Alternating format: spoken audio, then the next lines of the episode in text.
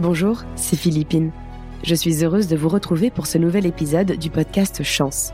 Pour celles et ceux qui ne nous connaissent pas encore, Chance accompagne les personnes à trouver la voie professionnelle qui est faite pour eux et à trouver leur juste place dans le monde du travail et dans le monde. Quel est le sens que je veux donner à ma vie pro? Quel est l'endroit où je me sens bien et aligné avec qui je suis? Dans chaque épisode, j'interviewe une personne, connue ou pas, qui nous raconte et nous partage son parcours, son chemin et comment elle a réussi à dépasser ses peurs, à saisir les opportunités que la vie a mises sur son chemin, à les provoquer aussi, pour arriver là où elle en est aujourd'hui. On dit que la chance, c'est un mélange de préparation et d'opportunités. Et chaque épisode vient, je crois, l'illustrer. Aujourd'hui, malgré mon petit rhume de fin d'hiver que vous devez entendre, je suis heureuse de tendre le micro à Rémi Usan. Rémi est entrepreneur et fondateur de Authentique, une agence d'innovation à travers laquelle il a voulu capitaliser sur une richesse et une intelligence trop souvent mal comprises, voire stigmatisées, celle des neuroatypiques. Asperger, dyslexique, troubles de l'attention, bipolaire ou autres troubles cognitifs. C'est un sujet qui me touche tout particulièrement car j'ai moi-même un petit frère neuroatypique et qui travaille d'ailleurs aujourd'hui chez Chance. Il a donc trouvé sa place en entreprise et peut exprimer aujourd'hui ses compétences nombreuses, son intelligence et sa sensibilité si singulière, alors que ça aurait pu faire peur à un recruteur d'embaucher un candidat qui a un profil travailleur handicapé. Mais Rémi va plus loin qu'un projet pour faire changer les mentalités autour des pathologies et du handicap en entreprise. Il montre concrètement la force d'innovation que ces profils peuvent apporter aux entreprises. Cet épisode parle de différence et démontre tout ce que la société a à apprendre et à gagner de cette neurodiversité si précieuse.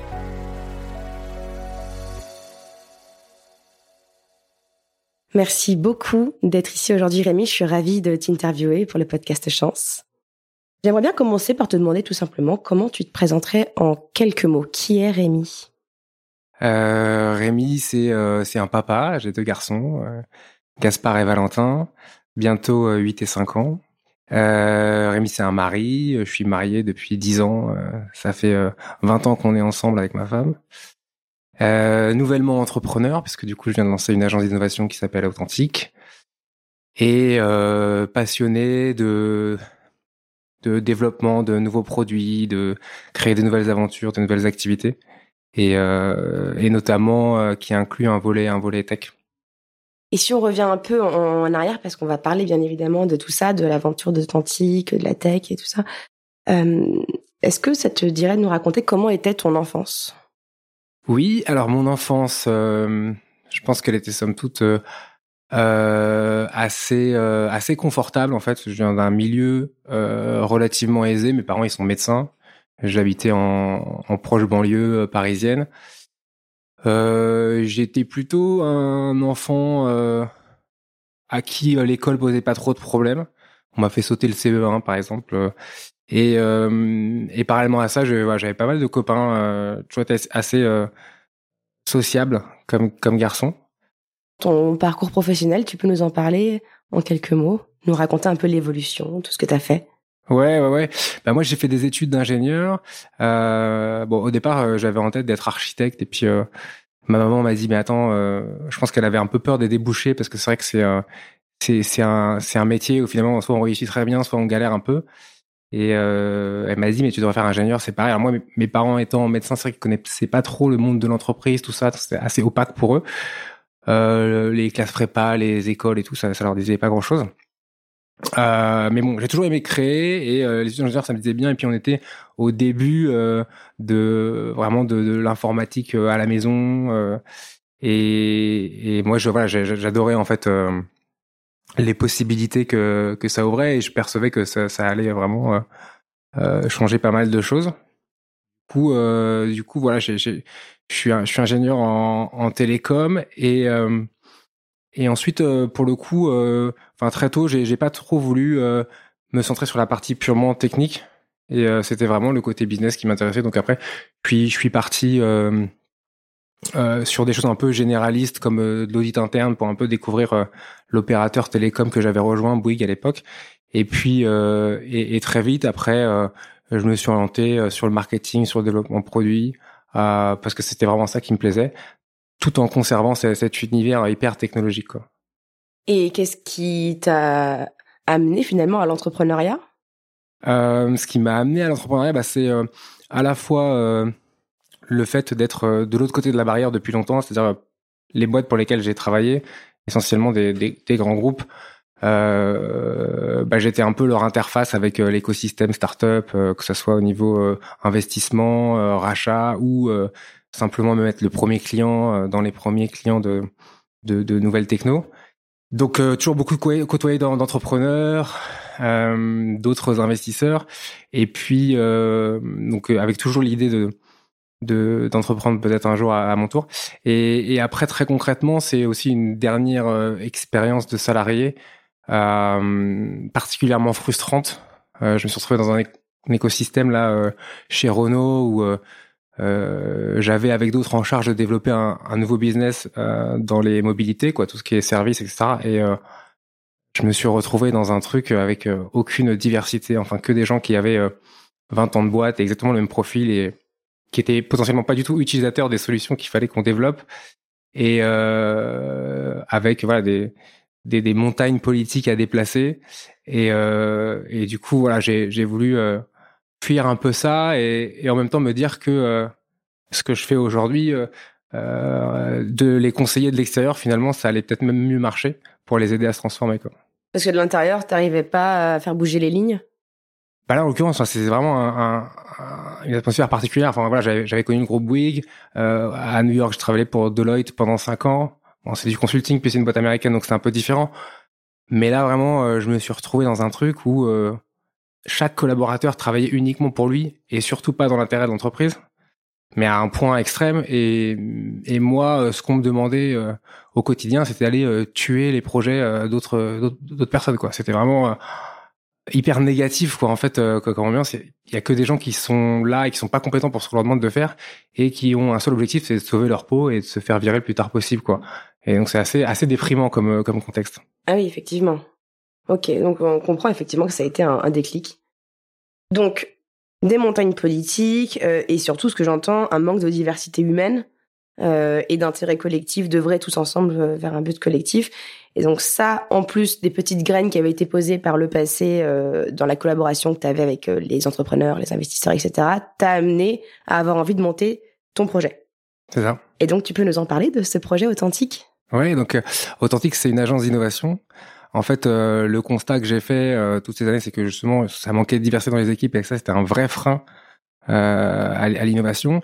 Et puis, parallèlement à ça, très tôt, parce que j'étais moi-même concerné, je suis moi-même concerné par une, par une pathologie psychiatrique, je me suis intéressé au développement du cerveau, quoi. Et durant ces, ces, ces, ces 20 dernières années, dans ce univers-là, j'ai rencontré pas mal de talents atypiques euh, mais particulièrement euh, brillant et qui avait des capacités vraiment hors normes sur certains sujets. Là où euh, les collaborateurs euh, que j'avais ou avec qui je, travaillais, euh, bah, finalement, avaient pas du tout un dixième de ces capacités. Et, et pour autant, ces profils-là avaient du mal à s'intégrer en entreprise, quoi. Et donc, l'idée, c'était un peu de, de rapprocher ces deux mondes-là, d'aider les entreprises à innover en, euh, en, les aidant euh, avec euh, des gens qui sont capables de penser différemment parce qu'ils ont des particularités cognitives. Et de l'autre côté, d'offrir des opportunités professionnelles à des gens qui se retrouvent pas forcément dans le fonctionnement normé de la plupart des entreprises aujourd'hui et qui pour autant ont énormément apporté. Donc un environnement chez Authentique où ils n'ont pas à cacher leurs différences, contrairement à leur job précédent, et au contraire en fait leur différence elle est valorisée. Alors ça, ça, me touche beaucoup ce que tu dis parce que j'ai euh, moi-même un, petit frère qui a une pathologie euh, également. Et il se trouve qu'il travaille chez Chance maintenant, mais j'ai eu longtemps peur qu'il trouve pas une entreprise comme tu dis, euh, une entreprise trop normée en tout cas qui accepte pas cette différence. Mais concrètement, quand tu dis que chez Authentique, ils ont pas à les cacher, que c'est valorisé, concrètement, comment? C'est quoi, tu vois, euh, l'environnement qui permet à ces personnes de s'exprimer et d'exprimer leur potentiel pleinement? Bah, en fait, on met en avant que les missions de conseil qu'on réalise, elles sont euh, basées euh, sur euh, la diversité cognitive qu'on est capable d'apporter. donc en fait, les clients, même si on dit pas tel consultant a telle particularité cognitive ou telle particularité psychique, ils savent que s'ils font appel à authentique, dans l'équipe, il y aura des neurotypiques et des neuroatypiques. Et parmi ces neuroatypiques, il peut y avoir des autistes Asperger, des gens qui sont dyslexiques, des gens qui ont un trouble déficit de l'attention, un trouble bipolaire ou autre. Quoi. Et, euh, et c'est cette richesse-là, en fait, euh, parce qu'en fait, il y a des, voilà, des capacités qui sont associées à chacune de ces pathologies. qu'on connaît euh, bien euh, avec avec Mark Zuckerberg, Elon Musk et autres, Greta Thunberg, l'autisme Asperger et les capacités que ces gens peuvent avoir en termes de, de modélisation, de mathématiques, de mémorisation, par exemple. On connaît un peu moins la, les troubles 10 et en particulier la dyslexie. Euh, euh, Richard Branson, le fondateur de Virgin, est dyslexique il en parle pas mal. Euh, Steven Spielberg aussi. Ça, c'est des gens qui sont particulièrement imaginatifs, euh, créatifs, euh, qui ont des capacités à, à prendre en continu, euh, à visualiser en trois dimensions. Et voilà. Et après, plein d'autres que, que j'évoque pas forcément là. La bipolarité, c'est surtout dans le milieu artistique que les gens se révèlent parce que c'est vrai que du coup, c'est des pathologies dont on parle pas, qui sont assez stigmatisées. Et, et, quand on parle, c'est plutôt, quand on en parle, c'est plutôt avec un, regard un peu négatif. Et donc nous, on prend le contre-pied de ça en disant, bah, en fait, euh, c'est des gens qui ont euh, énormément à apporter à la société en général et aux entreprises en particulier. Alors du coup, tu as anticipé une de mes questions qui est, ça veut dire quoi neuroatypique? Donc si je résume, et tu m'arrêtes bien sûr si je me trompe, c'est à la fois tout ce qui est euh, dans le spectre, de l'autisme, Asperger, euh, tous les tous les dits comme dyslexique, euh, trouble de l'attention, euh, bipolaire. Qu'est-ce que j'aurais pu oublier? C'est à peu près ça? Ouais. Après dans les troubles psychiques, on peut rajouter la schizophrénie aussi justement. D'accord. c'est c'est pas en fait hyper normé encore. C'est pas il y a pas une définition au départ. C'est vraiment partie de, de l'autisme. Puis ensuite, ça s'est élargi à d'autres particularités. mais c'est que c'est un, un, une thématique assez nouvelle euh, et donc euh, voilà, la définition elle évolue un peu euh, en permanence en fonction des pays, des contextes. Mais grosso modo, si on cumule l'ensemble des particularités qu'on vient de mentionner là, ça fait quasiment un cinquième de la population qui est concernée. Euh, donc c'est voilà, on est forcément au moins personnellement concerné indirectement quoi. Tu penses qu'on connaît tous forcément un ou plusieurs neurotypiques sans même le savoir parce que ces personnes se suradaptent? Bah, il y a des gens qui sont neuroatypiques qui le savent pas eux-mêmes. Euh, il y a des vrais enjeux de, de diagnostic. Enfin, aujourd'hui, même si on a le sentiment euh, qu'on a lu des choses sur Internet ou qu'on on a écouté des témoignages et qu'on pense qu'on est, euh, je sais pas, euh, justement autiste Asperger, bah, pour aller se faire euh, diagnostiquer auprès d'un médecin, etc. C'est pas forcément hyper facile en fait. Bah, globalement, quoi, l'accès à tout l'univers psy, il, est compliqué en France et ailleurs dans le monde, mais en particulier en France. Compliqué en termes de tarification, de chemin, de, prescription, de. Ouais, c'est ça. On sait pas à qui ça s'adresser. Les psys, bah, ils vont connaître bien une pathologie, mais pas forcément les autres. On va pas tomber sur le bon. Euh, voilà, c'est un peu euh, effectivement un, parcours du combattant, je pense. Et puis tout simplement, euh, oui, ne serait-ce que connaître l'existence pour se poser la question d'aller consulter. c'est important. Mais là, avec depuis le Covid, on parle beaucoup plus de santé mentale, euh, etc. C'est euh, c'est quelque chose qui se démocratise un peu quoi. Oui, puis tu as aussi les problèmes de, mauvais diagnostic. Enfin, mon petit frère, en tout cas, il y a eu beaucoup de errances avant qu'il y ait un diagnostic qui soit posé. Euh, et toi, si ça te dérange pas de nous raconter euh, quand est-ce que ce mot, ce diagnostic, ce mot neuroatypique a été posé pour toi? Comment ça s'est passé? Le mot neuroatypique n'a jamais été posé parce que du coup c'est nouveau et c'est euh, une façon de parler euh, positivement de choses qui étaient euh, handicapant quoi. En fait c'est le handicap et on dit neuroatypique alors que les gens disent mon petit frère il a le statut euh, travailleur handicapé par exemple. Donc aujourd'hui on dirait plutôt que c'est un handicap au lieu de dire neuroatypique c'est ça?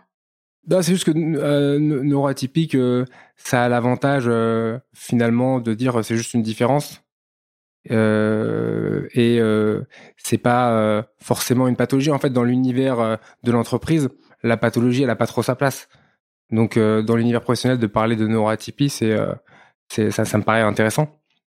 Après, donc l'errance diagnostique, oui. Enfin, moi, moi, j'ai un, un trouble bipolaire. j'ai été diagnostiqué, je sais pas, trois quatre ans, mais en moyenne, c'est 10 ans. Euh, donc effectivement, c'est des diagnostics qui sont parfois euh, compliqués à poser. Comment le diagnostic a été posé? Bah, à quel moment tu t'es posé la question? Ou quelqu'un, je sais pas l'âge que tu avais, est-ce que c'est tes parents qui ont dit il faut que tu ailles consulter pour voir si tu as un diagnostic qui peut être posé? C'est toi tout seul? Comment ça s'est fait? Bah, Dans mon cas, en fait, euh, je me suis retrouvé hospitalisé du jour au lendemain parce que j'avais commencé un épisode de manie, j'avais 18 ans. De manie? De manie, voilà, c'est vrai que je j'avais euh, commencé à avoir vraiment beaucoup d'énergie, plein d'idées, euh, et ensuite euh, des hallucinations, une paranoïa qui s'est développée, tout ça assez rapidement. J'ai la chance du coup d'avoir des, parents médecins qui connaissaient pas du tout ces pathologies, mais voilà, enfin je pense qu'ils ont eu les bons réflexes. En l'occurrence, j'ai appris à ce moment-là que ma tante, pour de, tout autre sujet, mais consultait un psychiatre et donc du coup avait un rendez-vous euh, euh, voilà à quelques quelques jours où, euh, et parce que c'est compliqué et surtout à l'époque c'était encore plus compliqué de trouver des rendez-vous avec des psychiatres donc je suis allé au rendez-vous à sa place et puis là il a vu que euh, j'étais en train de de vivre un, un épisode et j'ai été hospitalisé euh, de force euh, directement et je suis resté à l'hôpital trois mois.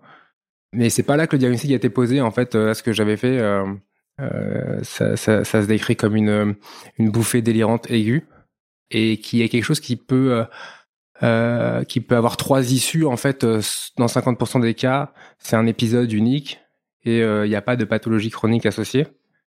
Dans les 50 restants c'est 25 du coup schizophrénie ou 25 troubles bipolaires.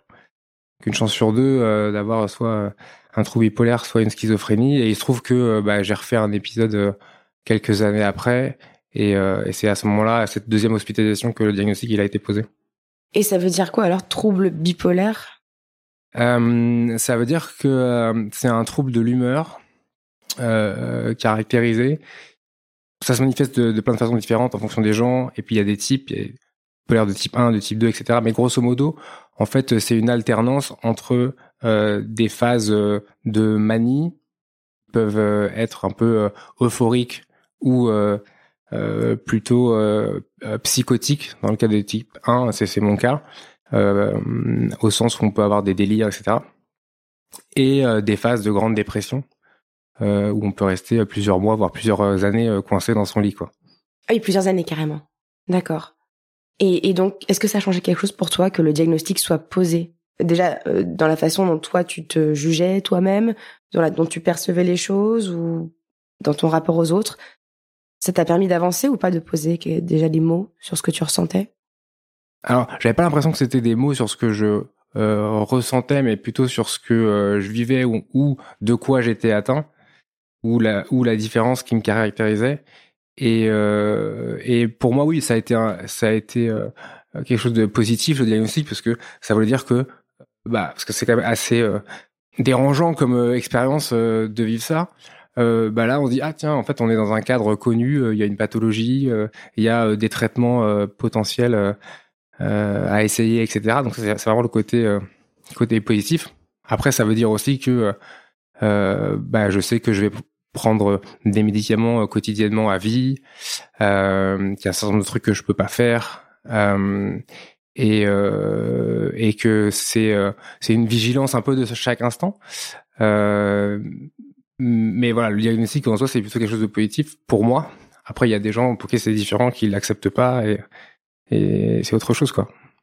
Oui, après, tu dis, il y a des choses que tu peux pas faire. Moi, je vois surtout tout ce que tu as fait. Euh, 20 ans avec ta femme, deux enfants, monter ton entreprise, une carrière de dingue. Enfin, voilà, en tout cas, c'est un beau message de dire que c'est pas parce qu'il y a le mot diagnostic ou pathologie qui, justement, sont un peu négatifs, euh, qu'on peut pas, je dirais même beaucoup plus qu'avoir une vie normale. En fait, avoir une vie euh, j'aime pas dire euh, de réussite parce que je trouve que c'est stigmatisant aussi, mais en tout cas faire ce qu'on a envie de faire et, euh, et euh, réussir à, s'exprimer.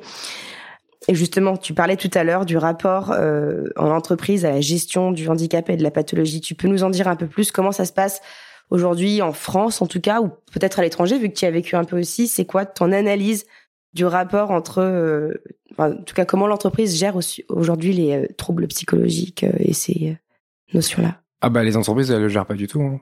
Euh, en fait elles, euh, elles elles savent à peine ce que c'est et aujourd'hui elles sont euh, bien en peine euh, quand il y a des situations complexes dues à des troubles psy quoi.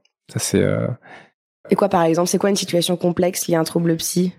Bah, voilà, des gens qui, euh, en l'occurrence, ont un trouble bipolaire ou qui sont schizophrènes et qui ont un, un, épisode, que ce soit dépressif ou autre, dans l'entreprise, bah, on va pas savoir comment gérer la situation, quoi. À la fois le management, les ressources humaines, tout le monde est un peu démuni parce qu'ils connaissent pas forcément les pathologies, parce que cette personne elle a pas forcément été diagnostiquée, euh, parce que euh, euh, voilà, ils veulent pas forcément euh, s'en séparer, et pour autant ils savent pas quand est-ce qu'elle va revenir ou être en mesure de se réintégrer? Qu'est-ce que ça va provoquer, voilà, dans, dans, les équipes, tout ça. cet épisode-là? Donc, euh, ils sont, sont, pas mal, pas mal démunis. Euh, troupe bipolaire, c'est quand même 2% de la population. Euh, donc euh, avec euh, la schizophrénie en France, ça fait à peu près 2 millions de personnes quoi. Donc il y, en a, il y en a beaucoup dans les entreprises quoi. Oui. Oui, parce qu'en fait, on est loin des clichés des films où c'est Fight Club, le truc hyper visible. Enfin, en fait, ce que tu es en train de dire, c'est qu'il y a des personnes qui sont intégrées en entreprise et qui sont atteintes de ces pathologies. Mais c'est pas la folie pure comme on peut le voir dans les clichés, c'est ça, des films, etc. Mais en fait, les, les troubles psychiques, il y a différents troubles cognitifs comme euh, l'autisme, euh, la dyslexie, etc. Euh, les troubles psychiques, c'est vraiment par épisode, quoi. Donc c'est que ça se manifeste, quoi. mais enfin, je veux dire, il y a des des, des gens qui qui sont atteints ou qui étaient atteints de troubles bipolaires, comme Churchill, Van Gogh, enfin, qui ont fait des des, des choses extraordinaires. c'est juste qu'en entreprise, les gens qui le sont euh, à partir du moment où ils sont euh, stabilisés, bah, en fait, ils vont pas le dire. Quel intérêt pour eux en fait d'en parler? Euh, Il y a juste des risques à ce que ça ait des conséquences négatives, je sais pas, sur leur promotion, leur relation avec les collègues, etc. Quelles conséquences positives, je sais pas. Alors justement, toi par authentique, tu dis que les conséquences positives pourraient être de valoriser sont les capacités spécifiques comme l'imagination, la créativité, la visualisation 3D, la modélisation, les mathématiques, la mémorisation, etc. J'en passe. Euh, mais aujourd'hui, c'est pas connu et donc on voit uniquement l'aspect négatif. Mhm. Et au-delà de parler donc de la valorisation des capacités de, de, de ces profils, qu'est-ce que toi tu proposerais ou tu aurais envie de conseiller aux entreprises pour améliorer Tu parlais de management de RH, la gestion de la neurodiversité. Ça. Bah nous chez Authentique, on a vraiment euh, deux offres quoi. Une qui est dédiée à, l'interne et là on va accompagner euh, les DRH, les directions RSE à sensibiliser sur la diversité cognitive, euh, qu'est-ce que c'est, mettre en place bah, des conférences, des formations, animer des communautés internes sur ces sujets. Et, et l'autre, c'est vraiment l'apport sur les projets, sur le business, où on vient, nous, avec notre approche, stimuler la créativité et apporter l'authenticité dans les équipes. et donc, on, fait des ateliers où finalement, oui, il va y avoir des consultants qui sont particulièrement créatif, mais euh, la vraie valeur ajoutée qu'on a, c'est la capacité à mettre en place un, espace de sécurité psychologique, un genre de, safe space qui fait que les collaborateurs qui sont là, ils vont eux-mêmes euh, pouvoir exprimer leur singularité, chose qu'ils n'auraient pas forcément faite euh, sans nous. Et ce safe space, est-ce que tu as des exemples de comment vous le mettez en place? Est-ce que, je sais pas, il y a des groupes de parole, des canaux spécifiques d'expression, des routines de feedback? En fait, c'est vraiment euh, assez spécifique à chaque euh, contexte. On a des modules euh, qu'on ajuste en fonction du contexte, du type de collaborateur, de la situation dans laquelle l'entreprise se trouve, etc. Euh, mais, mais ce qui aide pas mal finalement, c'est la posture que vont avoir les consultants eux-mêmes, mmh. euh, parce que bah, du coup ils vont pas s'interdire euh, de balancer des idées un peu farfelues ou euh, euh ils vont euh, mettre à l'aise euh, les collaborateurs en divulguant leur vulnérabilité et donc c'est ça qui va contribuer aux collaborateurs à, à, à lui-même être être plus authentique et faire preuve de, de plus d'audace quoi. Oui, d'ailleurs, dans une interview, je crois que tu dis que la présence d'un neuroatypique dans une équipe améliore l'ambiance au sein de l'équipe. C'est euh, ça que tu voulais dire dans le fait d'oser partager sa vulnérabilité, sa différence, ça crée des liens? Alors c'est pas le fait que la personne soit dans l'équipe, c'est euh, le fait que euh, la personne elle soit en mesure d'en parler. Ou dans le cas où c'est su et que c'est une personne qui rejoint une nouvelle équipe que ça soit accompagné et que du coup l'équipe soit sensibilisée et, et en fait effectivement ce qu'on constate c'est que dans euh, ces, ces, processus d'onboarding, on va demander à la personne concernée d'exprimer de parler de ses, vulnérabilités effectivement, mais aussi d'exprimer les besoins spécifiques qu'ils peuvent avoir. Donc assez classiquement, par exemple, une personne autiste, elle aime pas trop les réunions, elle préfère contribuer à l'écrit ou ce genre de choses. Et en fait, ça va faire que les collaborateurs de, l'équipe eux-mêmes euh, euh, vont euh, plus s'écouter entre eux et euh, oser faire part de leurs propres besoins individuels. voilà, mais ils ne sont pas concernés du tout directement par la, la neuroatypicité. ça va améliorer en fait la communication dans l'équipe. Et toi-même qui est en plus principalement, enfin qui est concerné personnellement, pas principalement mais personnellement concerné, tu vois aujourd'hui une différence dans ton bien-être au travail dans, chez Authentique versus d'autres grands groupes dans lesquels tu travaillais avant? Du fait de la mise en place de, tout cet environnement euh, propice à, cette, euh, à ce partage?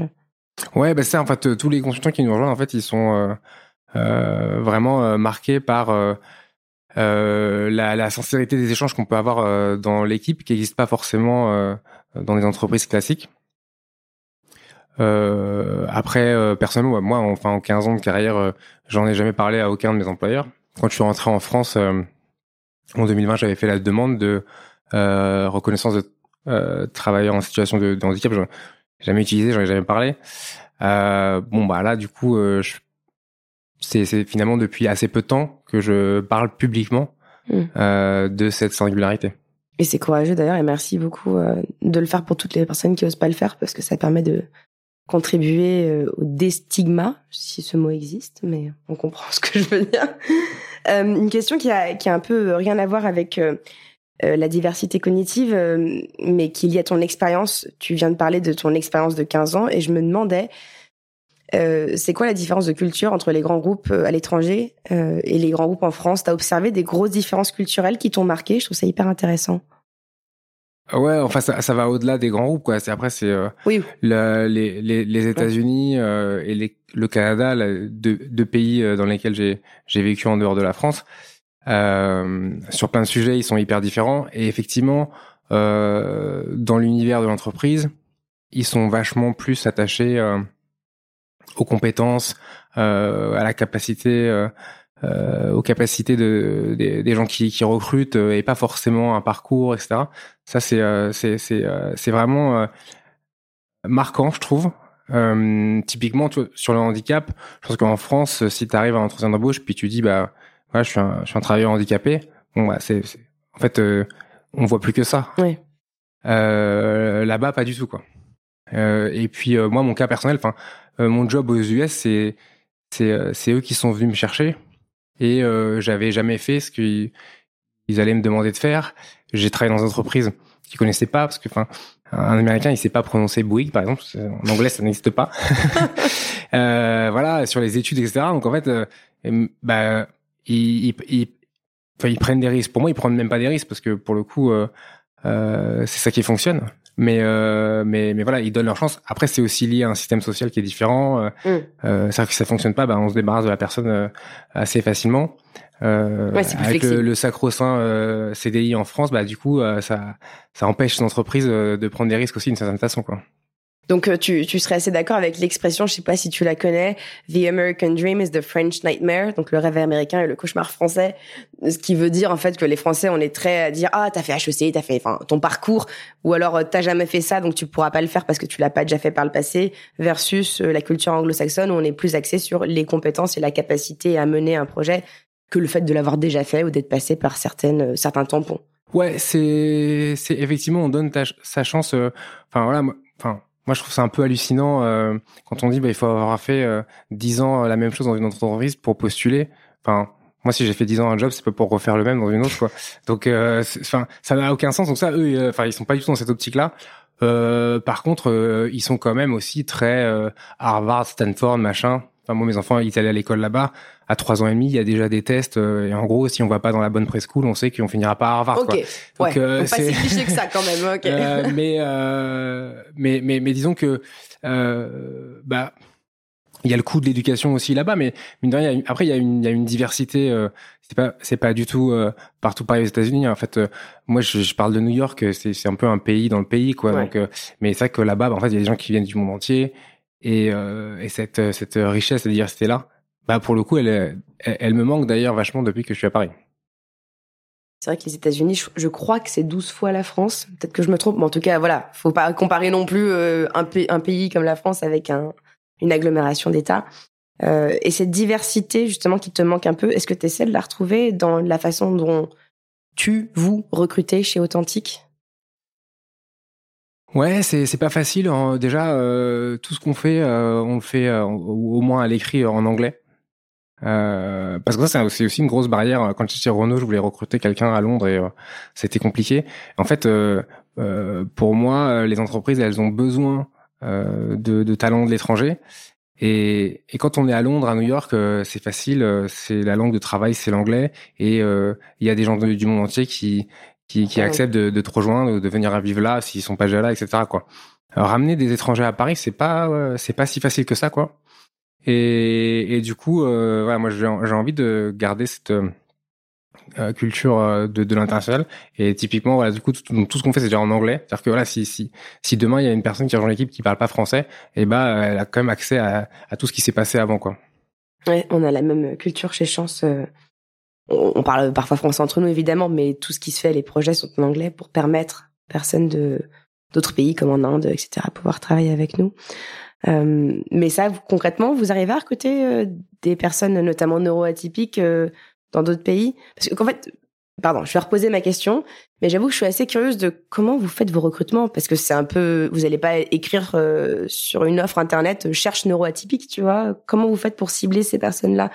Au-delà de leurs compétences, hein, mais de, la spécificité de ces profils euh, ben en fait, c'est eux qui viennent à nous. Quoi. en fait, euh, au moment où j'ai lancé l'agence, euh, on communique un peu sur ces sujets. Et bah forcément, les gens qui sont concernés directement et qui ont vécu des frustrations chez leurs employeurs passés, etc.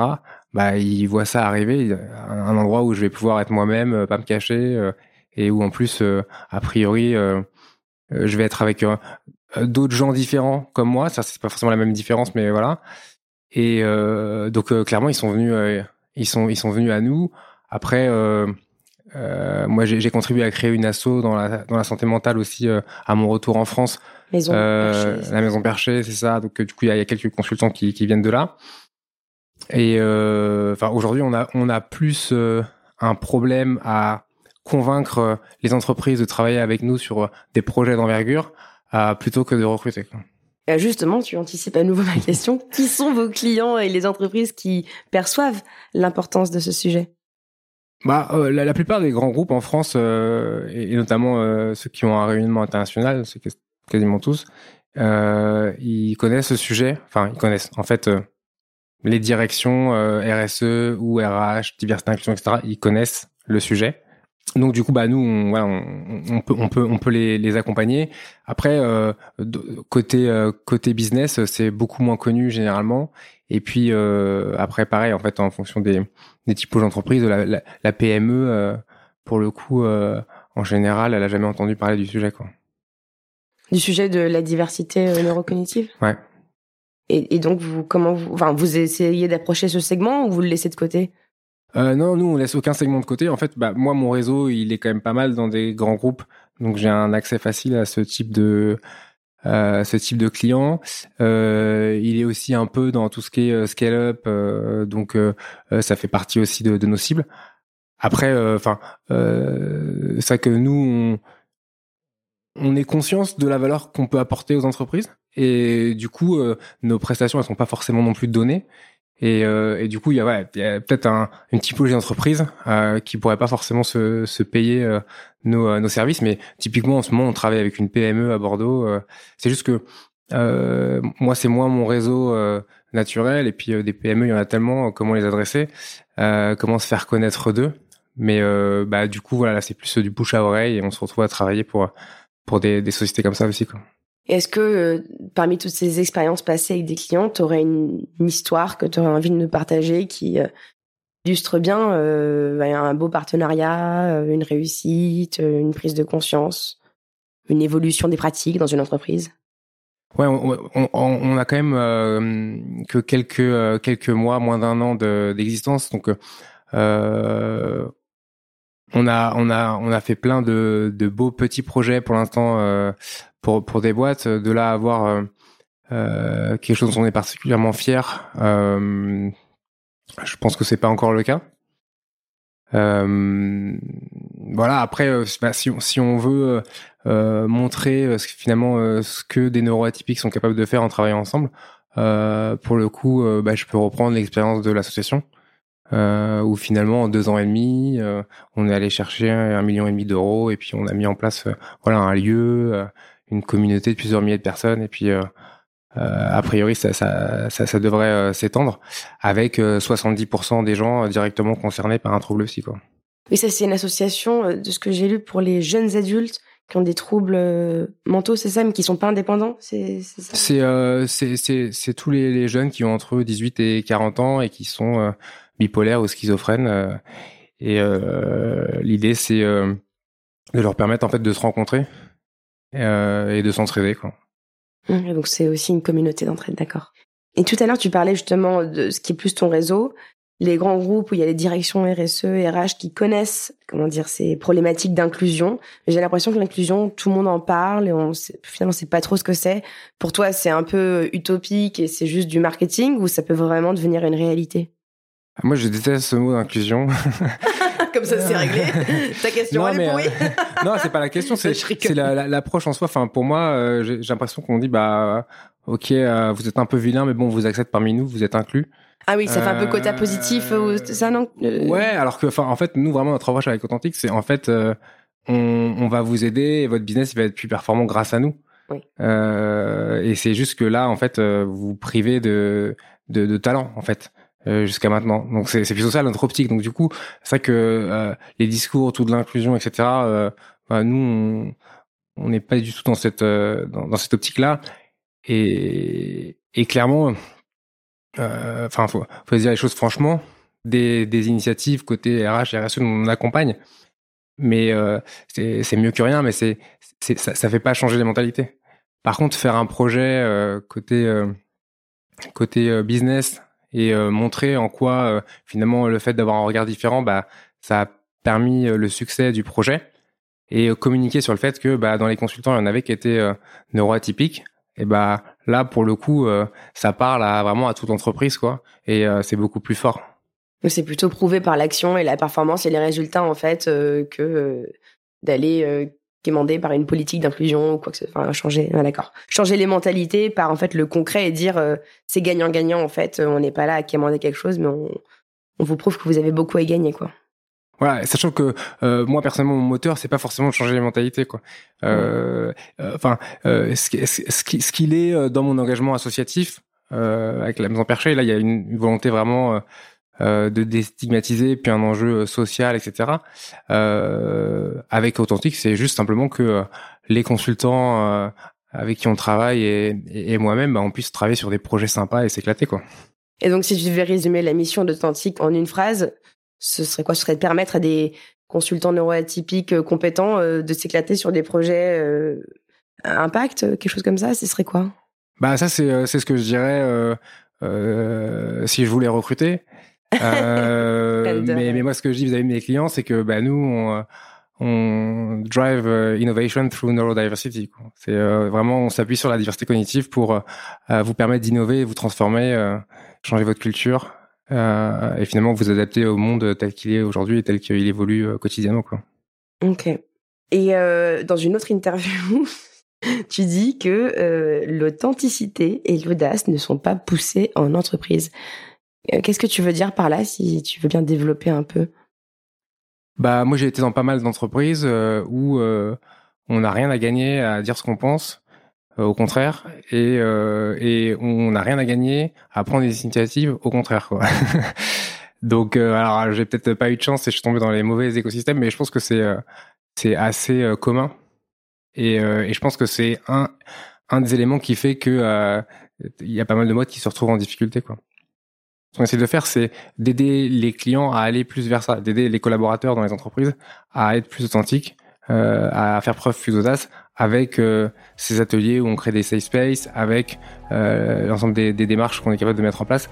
C'est vraiment euh, faire évoluer leur culture interne vers, vers, vers, vers, ces deux valeurs qui nous tiennent à cœur, qui sont l'authenticité et l'audace. Et donc dans cette année, parce que j'ai l'impression que Authentique existe depuis un, peu moins d'un an, c'est ça Mhm. Donc cette année de, de création d'Authentique, euh, si tu as eu des moments de doute, quels ont-ils été et comment tu as réussi à passer outre? Euh, bah, des moments de doute, j'en ai, toutes les semaines. Hein. euh, je pense que c'est, assez normal. Enfin, je, suis- je suis en fait des moments de doute sur est-ce que ce qu'on fait c'est positif, j'en ai pas.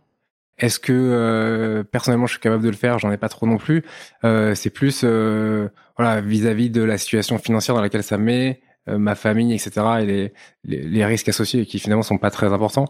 Euh, mais qui peuvent euh, voilà par, moment me faire douter est-ce que finalement je devrais pas reprendre un job comme j'avais bien payé et pas pas trop me fouler parce que c'est vrai que ça demande quand même beaucoup d'énergie donc euh, voilà ouais des des doutes mais pas euh, mais pas mais pas démesurés non plus quoi Bah, D'ailleurs, les, les doutes financiers font partie des, premières raisons pour lesquelles soit les personnes ne se lancent pas dans un projet entrepreneurial, soit pour lesquelles elles arrêtent, parmi d'autres, hein, comme toutes les problématiques d'association, de capitaux, etc. Mais c'est vrai que les, les, risques liés à la situation financière, c'est assez important dans les freins. Et ça, typiquement, toi, comment tu as réussi à te déjà à t'autoriser à y aller et puis à te poser des barrières de sécurité, de protection financière Bah, en fait, euh, les, les risques financiers, en fait, euh, euh, je les ai déjà pris euh, à chaque expatriation. Ah oui. où voilà, enfin, il y, avait quand même une part d'inconnu et et la vie à Manhattan ça coûte ça coûte cher et quand je suis arrivé à New York j'avais pas de job donc euh, voilà, Ça- enfin ça j'ai entre guillemets un peu déjà fait et ça me fait pas plus peur que ça. Après, euh, euh, je pense, enfin, ce que je me dis justement quand je doute, c'est que comparé à un certain nombre d'épisodes que que j'ai traversés, euh, bah, c'est quand même pas grand chose, quoi, d'essayer de monter une boîte. Alors après, ça marchera peut-être pas, mais je veux dire, euh, j'ai j'ai eu une période où voilà, je suis resté euh, trois ans dans un lit euh, sans bouger. J'ai été hospitalisé huit fois sur un an au total. Euh, j'ai eu des moments où voilà, je pensais vraiment que j'allais jamais m'en sortir.